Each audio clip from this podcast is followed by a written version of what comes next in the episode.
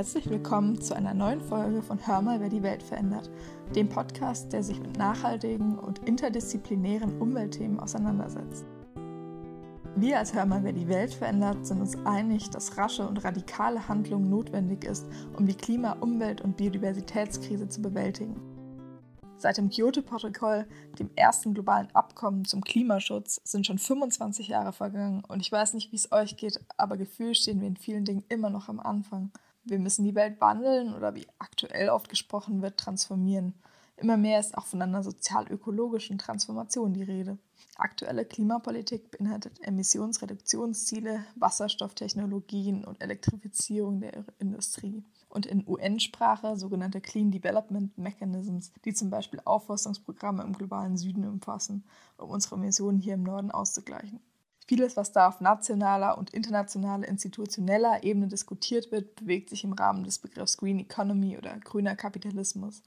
Kritische Stimmen kommen aus der Klimagerechtigkeitsbewegung, dem Feminismus und aus der Post-Growth- oder Degrowth-Bewegung. Das Grundnarrativ dieser alternativen Bewegungen ist, dass Emissionen reduzieren allein nicht ausreicht, da die Wurzeln der Probleme eben deutlich tiefer liegen und auf historisch gewachsenen sozialen und wirtschaftlichen Strukturen beruhen. Mit der Analyse dieser Strukturen beschäftigt sich die kritische Sozialwissenschaft und deren Perspektiven haben den Begriff der sozial-ökologischen Transformation geprägt. Wir wollen uns diesem großen Thema der Auseinandersetzung mit der Klimakrise aus sozialwissenschaftlicher Sicht in den nächsten drei Folgen widmen. In dieser Folge geht es erstmal um den Einstieg. Was ist mit sozial-ökologischer Transformation überhaupt gemeint? Und was muss diese beinhalten? Was hemmt Veränderungen bisher? Dazu haben Schieland und ich, Vicky, mit Christoph Görg vom Institut für soziale Ökologie der BOKO gesprochen. Bevor es losgeht mit dem Interview, Währenddessen fallen zum Teil Begriffe oder es werden Konzepte erläutert, die für Menschen, die sich bisher wenig oder noch nicht in diesem Themenkomplex bewegt haben, verwirrend sein könnten. Daher werden wir an manchen Stellen das Interview unterbrechen und kurze Erläuterungen geben oder das Gesprochene einordnen. Gebt uns gerne in den sozialen Medien Feedback, wie ihr den Ansatz fandet, da wir in die Richtung auch noch wenig unterwegs waren. Und jetzt geht's auch schon los. Ich sitze jetzt hier zusammen mit der Shilan. Hallo. Und zusammen mit Christoph Görg vom Institut der sozialen Ökologie an der BUKU. Und vielleicht magst du dich erstmal direkt zum Einstieg vorstellen, Christoph. Wer bist du und was machst du eigentlich so? Oder was hast du bisher auch schon so gemacht? Und warum setzt du dich persönlich für Fragen der sozialökologischen Gerechtigkeit oder auch Transformation ein? Ja, hallo. Hallo zusammen. Mein Name ist Christoph Görg. Ich bin Professor für soziale Ökologie. Also meine Professur trägt auch diesen Titel weil ich bin der Nachfolger der Gründungsprofessorin für das Institut für soziale Ökologie. Ich bin von der Ausbildung her Sozialwissenschaftler. Das heißt, ich habe Soziologie und Politikwissenschaften studiert, habe mich darin habilitiert, hatte verschiedene Stellen vorher gehabt. Das geht jetzt auch jetzt zur Sache, tut das jetzt, glaube ich, nicht so viel dazu. Aber wichtig ist vielleicht, ich habe promoviert und habilitiert in Frankfurt am Main. Das heißt, ich komme aus der sogenannten kritischen Theorie der Frankfurter Schule. Und das ist für das Thema schon wichtig weil kritische Theorie der Frankfurter Schule war eine, eine Definition vom Horkheimer Interesse, angetrieben vom Interesse an vernünftigen gesellschaftlichen Zuständen. Das heißt, das Kritische daran bezog sich darauf, Verhältnisse zu verändern, also beizutragen zur Veränderung von Verhältnissen, in denen Menschen ganz grundsätzlich unter ungerechten Bedingungen leben. Damals spielte das Ökologiethema noch gar keine so große Rolle, aber das Erkenntnisinteresse dieser Theorie, so wie das Jürgen Habermas später genannt hat, ein wichtiger Vertreter dieser kritischen Theorie, das Erkenntnisinteresse war von einem kritischen Impuls auf soziale Ungerechtigkeit und Machtverhältnisse und Herrschaftsverhältnisse angetrieben. Okay, ich glaube, das muss man kurz erläutern. Die kritische Theorie, die der sogenannten Frankfurter Schule entsprang, ist eine philosophische Strömung, die im 20. Jahrhundert wurzelt, aber immer noch sehr aktuell ist. Zentral hierbei ist die Hinterfragung von bürgerlich-kapitalistischen gesellschaftlichen Verhältnissen durch Ideologiekritik also inwiefern Herrschafts- und Machtverhältnisse uns beeinflussen und in letzter Konsequenz als hemmende Strukturen gesellschaftlichem Wandel entgegenstehen. Sie kann als eine Weiterführung marxischer Kapitalismuskritik aufgefasst werden. Um nochmal eine Ebene rauszuzoomen, es ist eine Perspektive, wie die Organisation von Gesellschaften zu analysieren ist und impliziert einen normativen Ansatz, also ist nicht frei von Werten. Nach Marx selbst waren Namen der ersten Stunde Theodor Adorno und Max Horkheimer, wie eben schon von Christoph angedeutet. Deren Werk Die Dialektik der Aufklärung setzte den Grundstein für diese Theorie. Später entwickelte dann unter anderem Jürgen Habermas diese Theorie weiter. Er ist heute einer der wichtigsten Gegenwartsphilosophen. Diese Art der Kritik an herrschenden Machtverhältnissen ist ein zentrales Thema, das wir in dieser Folge zu sprechen kommen werden. und wie ihr sehen werdet, entscheidend für die Denkweise der sozialen und politischen Ökologie im Kontext der sozialökologischen Transformation. Und davon bin ich sozusagen zutiefst durchdrängt schon aus meinem Studium heraus. Habe das dann äh, in meiner Generation, sage ich mal, ich war keineswegs der Einzige, da wurde plötzlich das Ökologiethema sehr viel wichtiger. Das begann so in den 80er Jahren. Die Vorläufer sind sicherlich bei den 70er Jahren, aber eigentlich so richtig zum Thema wurde das in der Wissenschaft für uns eigentlich erst in den 70er, nee, Entschuldigung, in den 80er und den 90er Jahren. Und ich habe dann auch über dieses Thema mich habilitiert und äh, habe versucht, dann auch das zu verbinden mit empirischer Forschung zum Thema und kam dann erst relativ spät eigentlich hier nach Wien zum Institut für Soziale Ökologie, was das aber in einer bestimmten Weise besonders antreibt, in der Weise, wo auch, glaube ich, die Definition für diesen Begriff der sozialökologischen Transformation nochmal neu gefüllt wird. Dann nochmal zum zweiten Teil der Frage. Warum setzt du dich persönlich dafür ein oder wie, wie kamst du dazu? Das, heißt, das ist eine schwierige Frage persönlich. Also ich glaube, ich bin ganz, vielleicht sogar mit dieser Frage zum Studium gekommen. Ich war in den 70er Jahren selbst ein wenig in sozialen Bewegungen engagiert. Das hieß damals für uns Deutschland vor allen Dingen Anti-AKW-Bewegung, aber auch beginnende Friedensbewegung. Wir hatten damals ja schon eine starke Friedensbewegung. Und äh, mich hat aber dann eigentlich jetzt dazu zum Studium gebracht, dass ich die Gesellschaft besser verstehen wollte und auch, warum sich Gesellschaft so schwer verändern lässt. Das führt uns zu unserem Thema. Dazu braucht man nämlich Sozialwissenschaften. Also mein Vorwissen war, die, der Impuls, gerechtere Verhältnisse zu wollen, das war irgendwie da. Aber wie erreicht man das? Und man merkt man, dass Gesellschaften sehr schwer zu verändern sind, weil diese Ungerechtigkeit sehr, sehr tief in den Strukturen der Gesellschaft eingelassen ist. Und das hat mich halt zum Studium geführt. Also sozusagen, ich wollte wissen, warum, warum man trotz dieser Schwierigkeiten Gesellschaft trotzdem langsam verändern kann. Warum Gesellschaft so schwer zu verändern ist und wie sie trotzdem verändert werden könnte. Das ist sozusagen das dicke Brett, was gebohrt werden muss. Ja, dann kommen wir vielleicht direkt erstmal zu dem Begriff der sozial-ökologischen Transformation selbst. Warum eigentlich dieser Begriff? Warum nicht zum Beispiel nachhaltiger Wandel oder UN hat ja auch in den 90ern den Begriff Sustainable Development ge geformt, was ja dann auch in die Sustainable Development Goals übergegangen ist. Wie grenzt sich jetzt dieser Begriff davon ab? Na, zunächst mal baut es auch darauf auf. Aber diese Sustainable Development Goals, zum Beispiel die SDGs, das ist zunächst mal ein, äh, eine Definition oder ein Rahmen, der mit äh, Definitionen im internationalen, in der internationalen Politik gesetzt wurde. Dafür ist er auch wichtig, aber er ist natürlich dann ein Kompromiss, in dem alles Mögliche reingeschrieben wurde und vieles auch, auch was nicht besonders präzise ist oder besonders hilfreich ist. Von der Begriff der nachhaltigen Entwicklung, genau in den 80er Jahren ist er geprägt worden von der Brundtland-Kommission und da wurde zum Beispiel auch von, weiterhin von Wachstum gesprochen. Wachstum ist heute ein sehr kontroverses Thema. Insofern muss man heute sehr viel präziser sagen, was könnte dann eine, eine Form der gesellschaftlichen Entwicklung sein, die tatsächlich in der Lage ist, diese Ziele zu erreichen. Und da fangen die Probleme an. Lange Zeit glaubte man, dass man mit kleinen Schritten, also mit sogenannten inkrementellen Wachstum, also wenn man das alles im Prinzip so bleibt, wie es ein bisschen besser wird. Ne? Aber es bleibt im Prinzip alles so, wie es ist. Nachhaltigkeit zu erreichen. Das hat ungefähr vor zehn Jahren, genauer 2011, zumindest mal im deutschsprachigen Raum, starke Risse gegeben. 2011 erschien ein, ein Gutachten eines Sachverständigenrates in Deutschland, der führte jetzt den Begriff einer großen Transformation und überhaupt den Begriff der Transformation wieder Raum. Transformation meint mehr als nur Wandel. Wandel, gesellschaftlicher Wandel findet eigentlich immer statt. Das ist im Grunde genommen eigentlich ein banaler Begriff. Meistens ist dieser Wandel sehr ja, kleiner Wandel, aber selbst wenn es ein großer Wandel ist, kann das auch ein Wandel in die falsche Richtung sein. Im Moment erleben wir einen sozialen Wandel aufgrund des Krieges, aber der geht in die falsche Richtung. Das heißt also nicht, äh, ein Wandel ist nicht per se was Positives. Und Nachhaltigkeit wurde natürlich auch als Begriff total, sage ich mal, ist eigentlich nicht Begriff. Es ist eine, dass es irgendwie weitergeht. Nachhaltig im Grunde genommen wird es mit der alltagssprachlichen Definition, dass etwas dauerhaft weitergehen sollte, also mit Dauerhaftigkeit. Und man wünscht sich natürlich alles Mögliche, dass irgendwas dauerhaft weitergeht. Dauerhaft, dauerhaftes Wachstum wünscht man sich schon immer, kriegt man trotzdem nicht. Aber also das ist im Grunde genommen ein nachhaltiger Wandel ist eigentlich der Nicht-Begriff. Transformation meint schon eine mehr oder weniger große Veränderung, wie Gesellschaften funktioniert. Und zwar vor allen Dingen eine Veränderung, die auch gestaltet werden muss, weil die Veränderungen haben positive und negative Seiten. Also sage ich mal, der Wandel, der stattfindet, hat positive und negative Seiten. Nehmen wir mal das Beispiel, was im Moment auf jeden Fall ein gesellschaftlicher Wandel ist, die, die Transformation zur Digitalisierung. Findet ja auch schon seit 20, 30 Jahren statt. Ist ein großer gesellschaftlicher Wandel.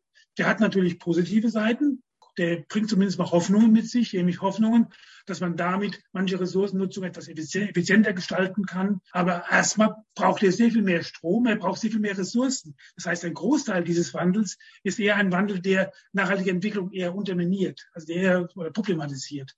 Das heißt, man müsste im Grunde genommen die vielen Zielkonflikte, wie wir sie nennen, Trade-offs, die auftauchen bei, so, bei solcher Arten von, von Wandel, von Veränderung, die müssten gestaltet werden, damit wir negative Entwicklungen, die sozusagen immer solche Prozesse auch begleiten, damit man die besser ähm, vermeiden kann und das Ganze eher anders gestalten kann. Da fangen die eigentlichen Probleme an. Nämlich vieles, was als Transformation äh, im Moment daherkommt, sind eigentlich relativ leichte Veränderungen. Transformation, da müsste eigentlich die Funktionsweise von Gesellschaften verändert werden.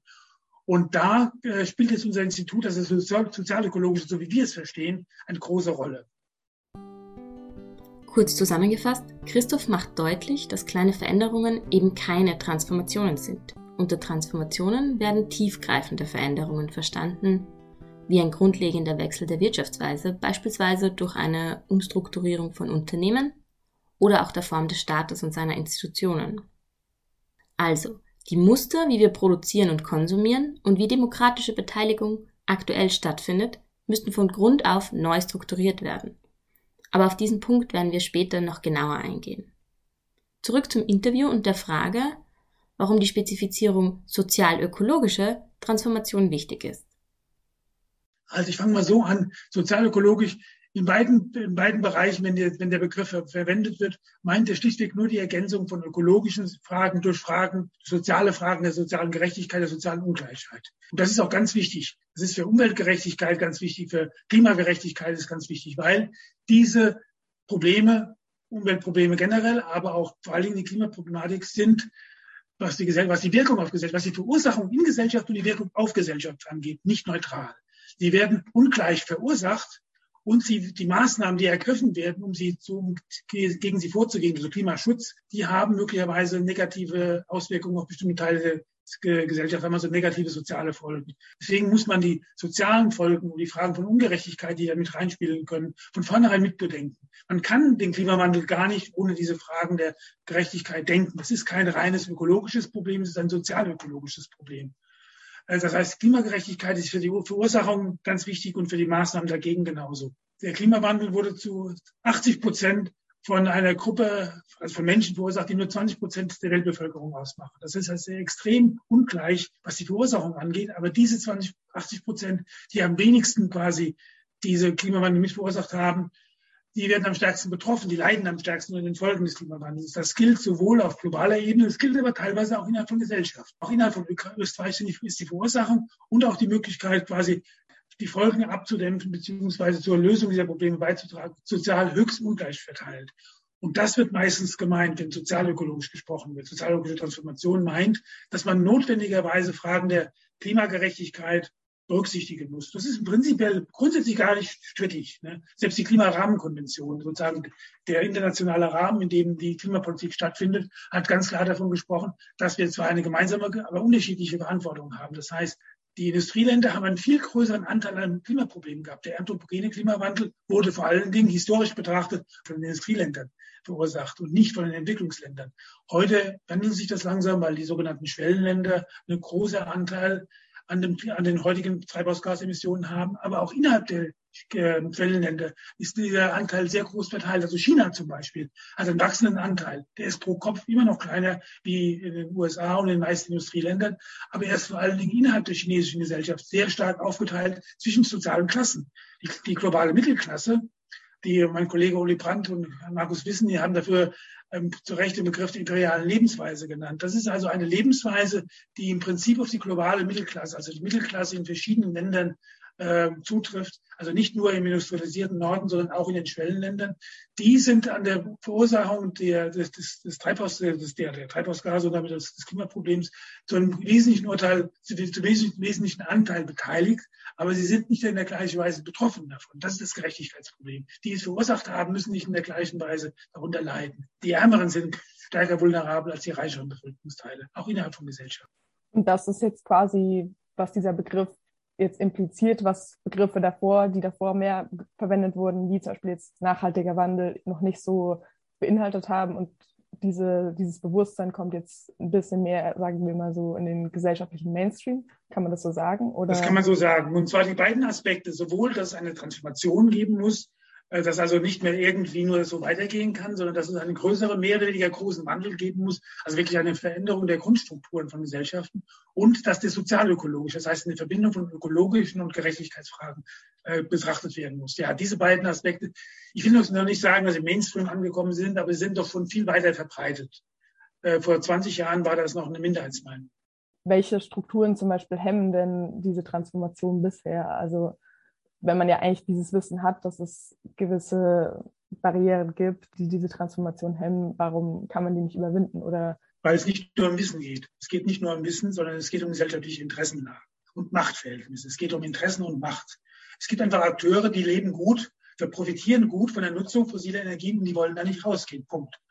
Äh, das, sie werden freiwillig niemals rausgehen. Und das sieht man ja vor allen Dingen an den großen äh, Erdölgesellschaften. Man hat jetzt vor kurzem nochmal aufgearbeitet, Kollegen von uns aus Paris, dass die großen Erdölkonzerne seit 60, seit 50 Jahren wissen, dass es ein anthropogenen Klimawandel ist. Die haben aber alles getan, um erstens diese äh, dieses Wissen zu verleugnen. Sie haben quasi äh, Klimaleugner bezahlt, die quasi das in Frage gestellt haben, also diskursive Konflikte angeheizt, Klimaleugner, also Wissenschaftler bezahlt, dass sie das Gegenteil behaupten von dem, was wir eigentlich weiß. Dann haben sie versucht zu unterminieren, dass, äh, dass man daraus aussteigen könnte. Und heute möchten sie den Übergang so gestalten, dass sie weiterhin profitieren können davon, zum Beispiel mit mit E-Mobilität, mit Sauerstoff äh, und solchen Technologien. Das heißt, sie versuchen, diese Technologien so zu nutzen, dass sie weiterhin damit Geschäfte machen können. Und das muss man einfach berücksichtigen, wenn man diese Transformationsprozesse guckt. Dann muss man nämlich schauen, wie werden diese Übergänge tatsächlich in Gesellschaften gestaltet und gestaltet werden sie durch Konflikte hindurch. Man kann über diese Transformation nicht reden, ohne über Macht und über Konflikte zu reden. Das ist das, was sozusagen äh, die sozialtechnische Denkweise, die glaubt, mit ein paar Technologien könne man Gesellschaften ändern. Nein, Gesellschaften werden durch Interessen äh, und durch gegensätzliche Interessen zusammengehalten. Also klingt paradox, aber sie werden durch Konflikte zusammengehalten. Ne?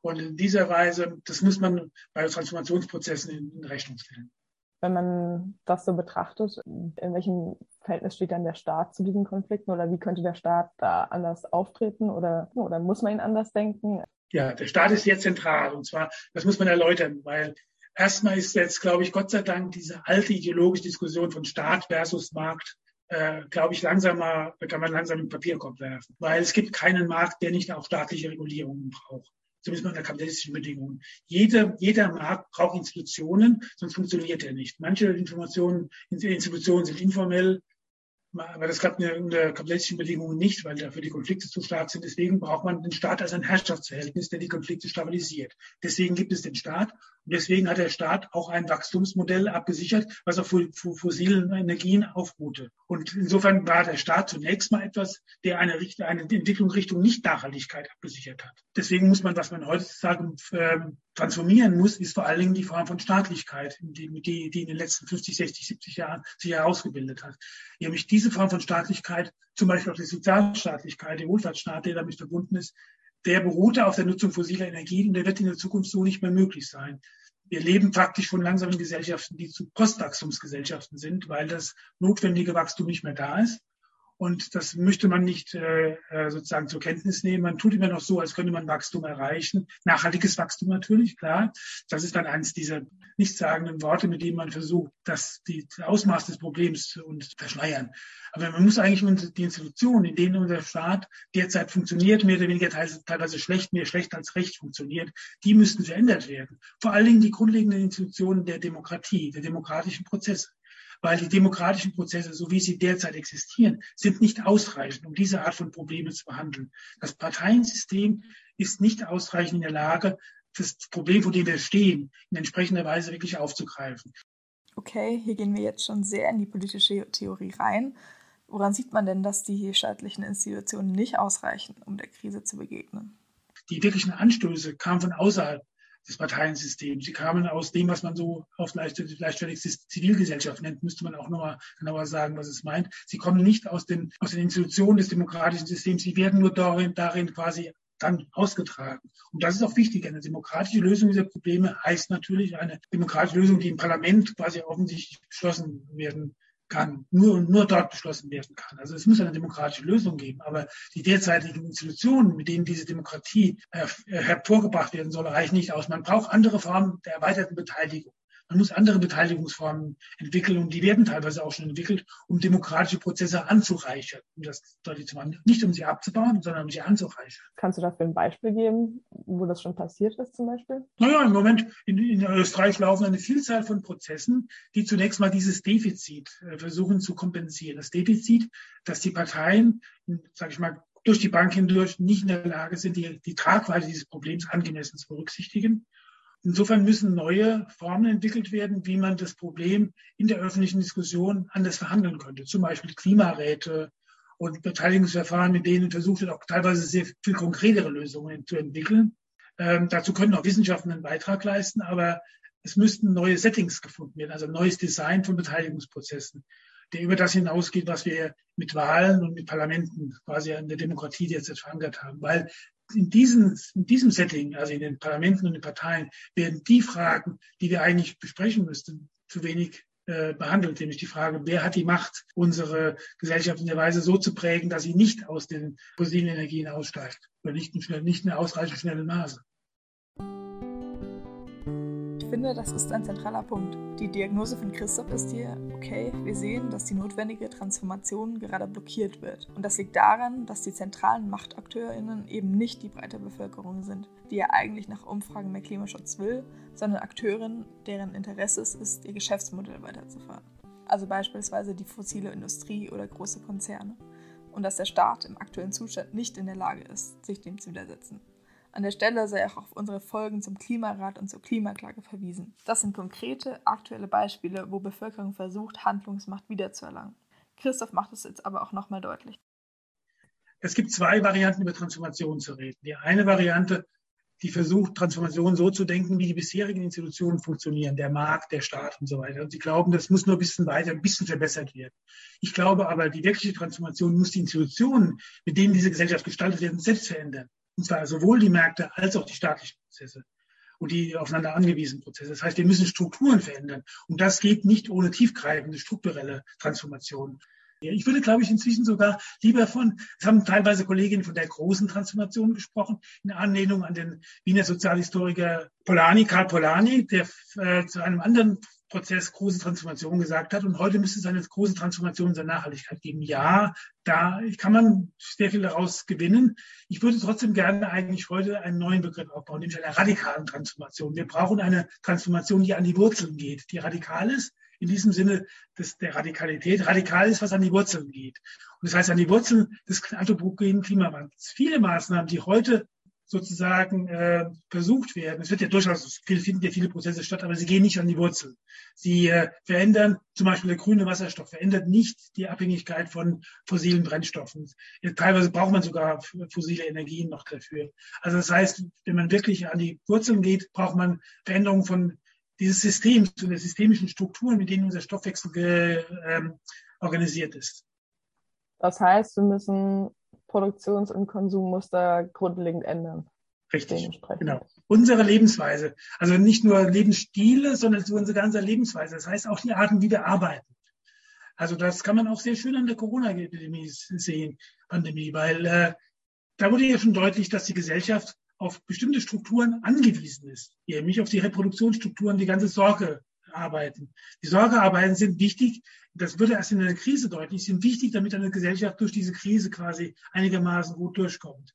Und das ist in fast allen Ländern sind da Defizite deutlich geworden. Das heißt, im Grunde genommen ist diese Gesellschaft im Verhältnis von Erwerbsarbeit, äh, von produktiver Erwerbsarbeit und reproduktiver Erwerbsarbeit, also Sorgearbeit, ganz schlecht aufgestellt. Da müssten sich durch Strukturen ändern. Es müsste im Grunde genommen dieses, diese vorsorgenden und sorgenden Arbeiten viel höher gewertgeschätzt werden. Die müssten eine größere Rolle spielen in der Gesellschaft und nicht nur die Produktion von Gütern.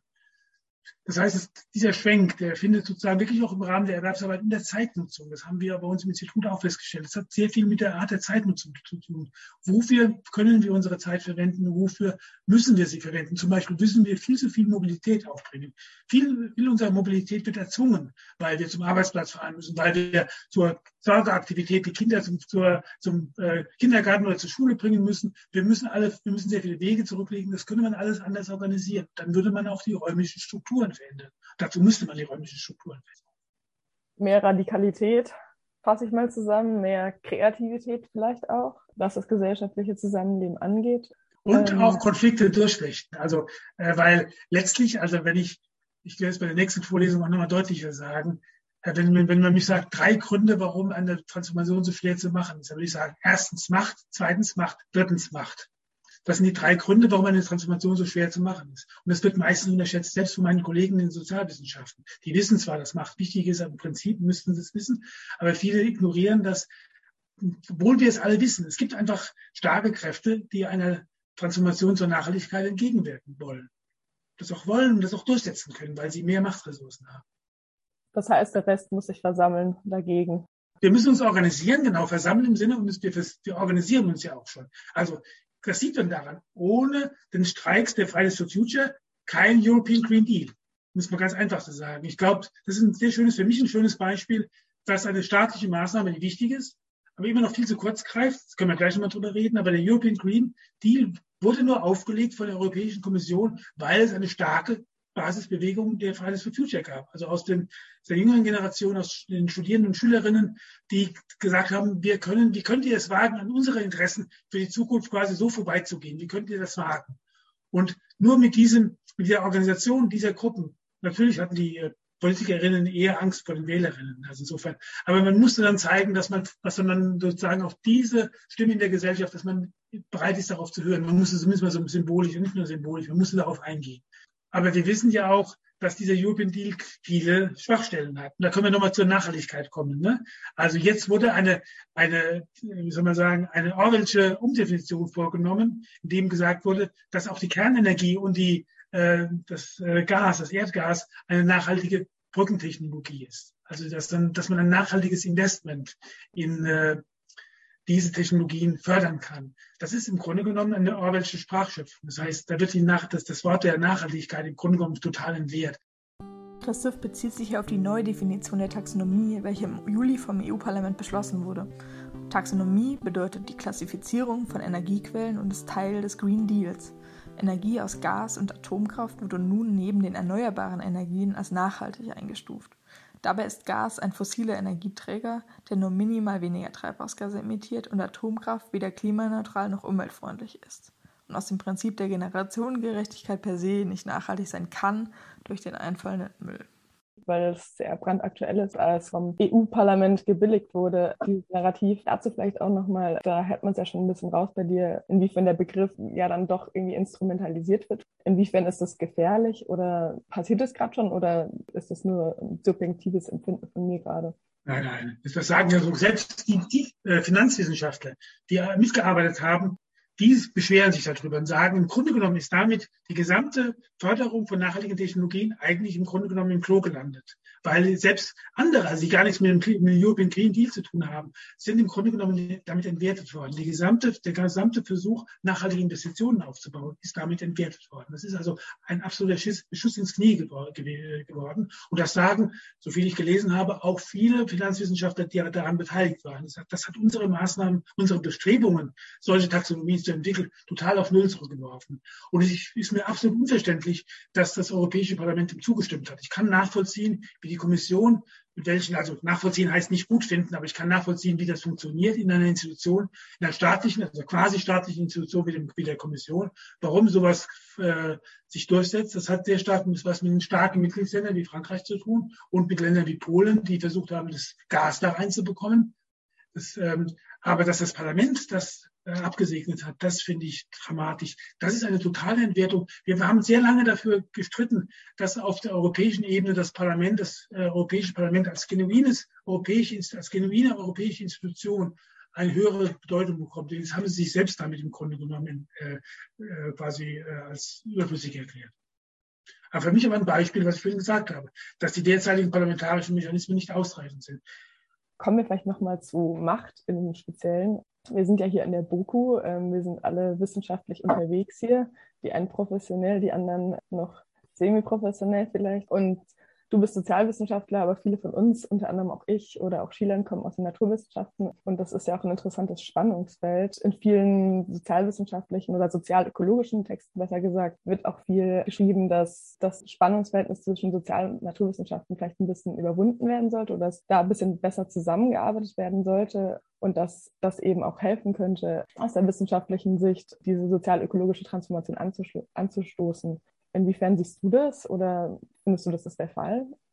Ja, also es ist absolut notwendig und es ist auch schon der Fall. Also da ist schon sehr viel passiert. Und das ist sogar ein Kontext, wo ich dann sogar auch den Nachhaltigkeitsbegriff positiv verwende, nämlich in den Nachhaltigkeitswissenschaften. So Englisch Sustainability Science ist in der Tat eine Entwicklung, die wir seit 30 Jahren beobachten, wo sehr viel passiert ist. Und was ich auch gut finde. Und zwar vor allen Dingen eine Form der Interdisziplinarität, die wirklich äh, no, absolut notwendig ist und aber in vielen Bereichen schon stattfindet weil der Klimawandel ist weder ein Naturproblem, noch ist es ein gesellschaftliches Problem, sondern es ist ein Problem aus der Interaktion von Gesellschaft und Natur. Deswegen müssen wir diese Interaktion untersuchen. Und das können wir nur in einer interdisziplinären Form. Und zwar, wir sagen sogar in einer integrativen Interdisziplinarität. Das heißt nicht nur additiv, so man nehmen mal ein bisschen davon, wir lesen den Artikel, wir lesen den Artikel, machen daraus die Hälfte und sowas. Nein, wir müssen es integrieren. Integrieren heißt, wir müssen Projekte so auflegen, dass das als Forschungsprojekte, dass wirklich Natur- und Sozialwissenschaftler gleichermaßen an der Ausarbeitung dieser Projekte beteiligt sind. Wir müssen Lehre so auf, äh, auflegen, dass Natur- und Sozialwissenschaftler gemeinsam lehren, Co-Teaching. Also wir machen das bei uns im Institut schon lange, auch bevor wir an die BOKO gekommen sind. Und wir machen es von der BOKO auch weiter, dass wir Co-Teaching machen. Also ich habe mit meinem Kollegen Fridolin Krausmann, der ist Biologe. Wir machen jetzt, haben zwei Lehrveranstaltungen dieses Semester gemacht weil das ist sehr wichtig, dass man ein Verständnis für entwickelt, für die Denkweise der, der anderen. Wir brauchen beide, das ist der Punkt. Wir brauchen nicht nur eine und quasi das andere müssen wir anpassen, sondern wir brauchen beide. Wir brauchen für den Klimawandel ein meteorologisches Wissen, was von den Naturwissenschaften gestellt wird. Und das können wir das Klimaproblem nicht verstehen, klar. Aber es geht um einen gesellschaftlich verursachten Klimawandel, um einen anthropogenen Klimawandel. Und den können wir nur verstehen, wenn wir den gesellschaftlichen Ursachen verstehen. Das ist eine, eine sozialwissenschaftliche Ausgabe. Und die Transformation ist wiederum auch eine sozialwissenschaftliche Herausforderung, wobei da eigentlich eine interdisziplinäre und transdisziplinäre Herausforderung gefordert ist oder im Raum ist. Eine transdisziplinäre Herausforderung. Transdisziplinär, damit meine ich, äh, wir sind nicht nur Wissenschaftler daran beteiligt, sondern auch Praxisakteure. Äh, was gute Lösungen sind, vor allen Dingen gerechte Lösungen, das ist oft etwas, was nur in Zusammenarbeit mit Praxispartnern auch entwickelt werden kann. Und deswegen ist Intertransdisziplinarität für die Nachhaltigkeitswissenschaften absolut jetzt gang und gäbe, sage ich mal. Dann trägt man Eulen nach Antennen, wie es so schön heißt. Das ist also Prinzip vom Anspruch her durchgesetzt und die BOKU bietet dafür sehr gute Gelegenheiten, weil sie im Prinzip ja sehr lange auf diese drei Säulen schon hat. Und jetzt müsste die drei Säulen quasi noch, ich würde sagen, stärker problemorientiert und auf eine transformative Wissenschaft ausgerichtet werden. Das ist der Schritt, der jetzt noch notwendig ist. Also das Interdisziplinäre ist mehr oder weniger gut in der BOKU auch schon verankert. Aber was noch wirklich der nächste Schritt wäre, eine problemorientierte Forschung, die wirklich an diesen konkreten Problemen, für die wir jetzt nur gestreift haben, vieles ist natürlich, dass es sehr viel genauer angeguckt werden muss, zum Beispiel Landnutzung, ist ein ganz wichtiges Feld. Da müsste eine interdisziplinäre wirklich an den Problemen ansetzen, wie zum Beispiel sozial gerechte und, und äh, klima, äh, neutrale oder klimafreundliche Lösungen entwickelt werden können im Zusammenspiel zwischen Natursozialwissenschaften und Praxisakteuren. In einem deiner Texte hast du immer geschrieben, dass oder hast Wissenschaft auch als Machtressource politischer Interessen bezeichnet oder dass es das sein kann. Inwiefern siehst du das heute? Ich glaube, das ist schon ein bisschen her gewesen, aber ich fand es ganz interessant, inwiefern Wissenschaft in diesem Machtapparat auch eben auftritt. Ich gebe ein ganz extremes Beispiel. Ich betreue eine Promotion, der schaut sich Geopolitik an. Also durch den Klimawandel werden bestimmte Regionen geopolitisch wieder interessant, zum Beispiel die Arktis und die Tiefsee, weil da liegen Ressourcen, auch fossile Ressourcen, die enorm wertvoll sind. Paradoxerweise nützt der Klimawandel, nützt der Klimawandel der Ausbeutung dieser Ressourcen. Und das lockt ähm, die Interessen starker Akteure von verschiedenen äh, Akteuren, auch von China und Russland und so weiter. Aber da wird oft dann werden wissenschaftliche Deutungen herangezogen, um die Interessen dieser Akteure zu rechtfertigen. Da wird es zur Machtressource. Aber die Wissenschaft muss sich nicht da, da, damit, darf sich nicht damit zufrieden geben. Sie kann als selbst als Akteur die Probleme selbst auch in den Raum stellen. Sie kann sagen, aus wissenschaftlicher Sicht äh, müssen bestimmte Sachen, äh, sind bestimmte Sachen so nicht denkbar. Sie kann sich durchaus kritisch in diesen, äh, diesen, diese Konflikte einschreiben. Nicht indem sie ihre, quasi, indem sie Problem, Problemlösungen vorgibt, aber indem sie auch quasi sich in einen Diskurs, in eine Auseinandersetzung, in, eine Auseinanders in, eine, in einen Austausch einbringt mit Praxisakteuren. Wir hatten gerade das, äh, das Beispiel wieder auch in, unserer Lehrveranstaltung, dass dann engagierte Studierende gemeint haben, Wissenschaft sollte selbst ein, ein Handlungsprogramm entwickeln. Nein, das ist nicht die Aufgabe der Wissenschaften. Also Wissenschaften sollen vor allen Dingen Systemzusammenhänge analysieren. Aber wenn sie das problemorientiert tun, dann können sie daraus ein Wissen generieren, was durchaus zum Beispiel Optionen, Handlungsoptionen auch freilegt. Und das, daraus kann man dann schon äh, mögliche äh, ähm, ja, Handlungswege für die Zukunft äh, im Zusammenspiel mit äh, Politikerinnen oder auch anderen Akteuren der Zivilgesellschaft entwickeln. Also im Austausch geht das dann schon. Sie kann also eine kritische Rolle, also kritische Interdisziplinarität kann eine Rolle in einem Transformationsprozess spielen, ist sogar in einer gewissen Hinsicht erforderlich, um das Ganze auch ähm, wissenschaftlich zu begleiten. Ist sie denn kritisch genug aktuell? Nicht immer, nicht immer. Also ich könnte jetzt Beispiele nennen, also gerade zum Beispiel in dem Bereich der, der, der, der Landnutzung. Das sind natürlich gerade auch in der BOKU sehr viele Interessen und nicht nur an der BOKU, sondern auch in anderen Bereichen sehr viele Interessen in äh, sehr nah an den äh, Wissenschaften dran, wo dann Wissenschaften sich zum Sprachrohr bestimmter gesellschaftlicher Interessen machen. Und zwar auch gerade dann, wenn bestimmte Änderungen nicht erfolgen sollen oder wenn sie in einer bestimmten Weise erfolgen sollen, dass sie bestimmten Interessen nützen. Ja, darum, davon sollte sich versuchen, Wissenschaften auch frei zu machen. Sie sollte sich da nicht instrumentalisieren lassen. Dann jetzt vielleicht nochmal zum aktuellen Kontext. Wir befinden uns aktuell ja in einer Zeit, die von sehr vielen Krisen leider geprägt ist. Oft wird auch davon gesprochen, dass Krisen ja auch gesellschaftliche Transformation anstoßen können. Wie siehst du das? Ist das der Fall oder ist es notwendig? Oder können Krisen auch ein Hindernis sein, dafür diese Transformation anzustoßen? Oder das, so zumindest auch die demokratische Auseinandersetzung? Ja, das, hängt natürlich davon ab, von welchen Krisen reden wir und was sind genau die Krisenprozesse. Also so Krisen heißt zunächst mal, dass es ein System an bestimmte Probleme gestößen, stößt, die es mit den bisherigen Mechanismen nicht mehr lösen kann. Das heißt also, eine gewisse Transformation ist notwendig. Aber ob diese Transformation in eine richtige Richtung, also eine gute Richtung geht oder nicht, das ist nicht kein Selbstläufer. Also das heißt, da hängt es ganz entscheidend davon ab, welche Krisenlösungen oder Krisenbearbeitungsstrategien ähm, sich durchsetzen können. Das ist letztlich eine politische Auseinandersetzung. Also wie wird auf diese Krisen reagiert? Ich habe eine große Sorge, dass die zuspitzenden Krisen von rechtspopulistischen Kräften äh, durch, äh, für ihre Zwecke instrumentalisiert werden. Und deswegen ist Autoritarismus ein großes Problem.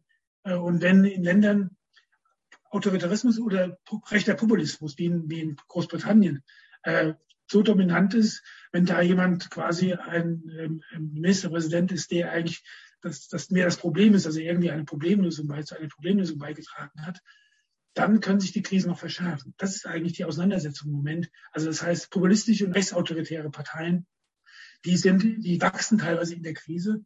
Und das ist, könnte ähnlich wie in den 30er Jahren zu einer Zuspitzung der Krise führen. Das ist eigentlich meine große Sorge. In den USA kann man das schon beobachten. Die Klimaleugner sind doch die gleichen, die, die Trump unterstützt haben und die mit dem Supreme Court im Moment einen Putsch gegen die, die, die demokratischen Institutionen in den USA vornehmen. Das ist das Problem. Das heißt, die Angst der Menschen wird instrumentalisiert. Genau. Und eigentlich müssten wir die Angst nutzen, um es zusammenzuschließen und genau. da das gegen ist die, Frage. die Drücke von rechts oder von links oder von oben unten. Ja, wenn, ich zuspitze, wenn ich das zuspitze, würde ich das genauso sagen. Die Frage ist, ob diese Krise dazu führt, dass man solidarische Lösungen gegen die äh, Zukunftsangst und auch gegen die realen Bedrohungen entwickelt oder ob es eine Zuspitzung nach, von rechts gibt. Okay, Shilan, hast du noch Fragen? Oder hast du noch Ähm. Punkte, die offen geblieben sind? Eigentlich nicht, aber ich würde das Interview gerne, glaube ich, etwas anders enden lassen. Vielleicht noch irgendwie so die, die Frage, was lässt, was lässt dich auch hoffen? Welche Entwicklungen aktuell ähm, oder welche, welche Anzeichen gibt es, dass wir vielleicht doch gewisse Kurven zumindest noch kriegen? Alle kriegen wir nicht mehr, glaube ich, da sind wir uns einig, aber Ja, genau, das ist richtig. Man muss am Schluss fragen, erstens mal, was kann es an äh, Ansatzpunkten geben, dass die einen noch hoffen lassen und vor allen Dingen auch, was kann man selbst darin machen. Und das ist im Grunde genommen geht das zusammen.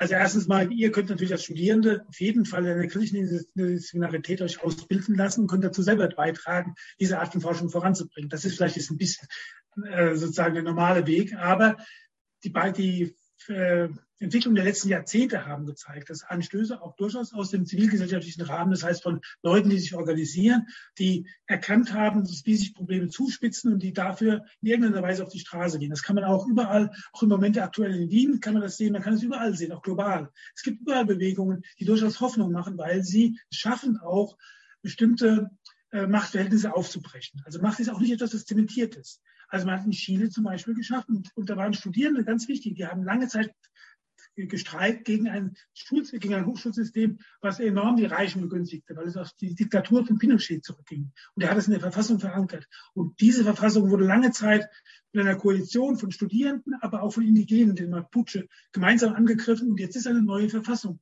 formuliert worden, in einem sehr interessanten, demokratisch sehr interessanten Beteiligungsprozess, wo man auch versucht hat, wirklich über das hinauszugehen. Man hat nicht nur Spezialisten reden lassen, sondern man hat wirklich Beteiligungsprozesse, wo jüngere Leute, indigene Personen mit beteiligt waren. Und man hat eine sehr gute Verfassung entwickelt, die zum Beispiel ganz andere Grundlagen legt. Jetzt muss die Verfassung allerdings noch, noch angenommen werden. Also diese, solche Sachen, da spitzen sich plötzlich bestimmte Entwicklungen zu. Und das macht Unterschiede, wie die ausgehen. Und da macht es auch Sinn, sich zu engagieren. Und das macht auch in einer gewissen Weise Hoffen lasst euch nicht entmutigen. Es gab, ich nenne in der Fridays for Future auch äh, durchaus Impulse, die Hoffnung machen und die man, äh, auf die man aufbauen könnte. Mischt euch ein, lasst euch nicht entmutigen. Das sind doch mal aufmunternde Worte. Und wie ihr seht, ist eine Redemokratisierung von Staat und eine Auflösung eingefahrener Machtstrukturen also möglich. Die Hürden sind zwar groß, aber was mich hier begeistert, ist, dass es Lösungsansätze gibt. Das ist doch immer das, was man, wenn man gefragt wird, was können wir denn tun, antworten sollte. Genau das. Für mich sind das die entscheidenden Punkte, da an diesen Fronten die Klimakrise bekämpft werden kann. Und zwar in der politischen Auseinandersetzung mit AkteurInnen, die eine tiefgreifende Transformation bisher verhindern. Wir sind viele, das darf man nicht vergessen. Also, wie Christoph gesagt hat, mischt euch ein. Wir möchten uns an dieser Stelle ganz herzlich für das spannende Interview bedanken. Wir hoffen, euch hat die erste Folge zu sozialökologischer Transformation gefallen.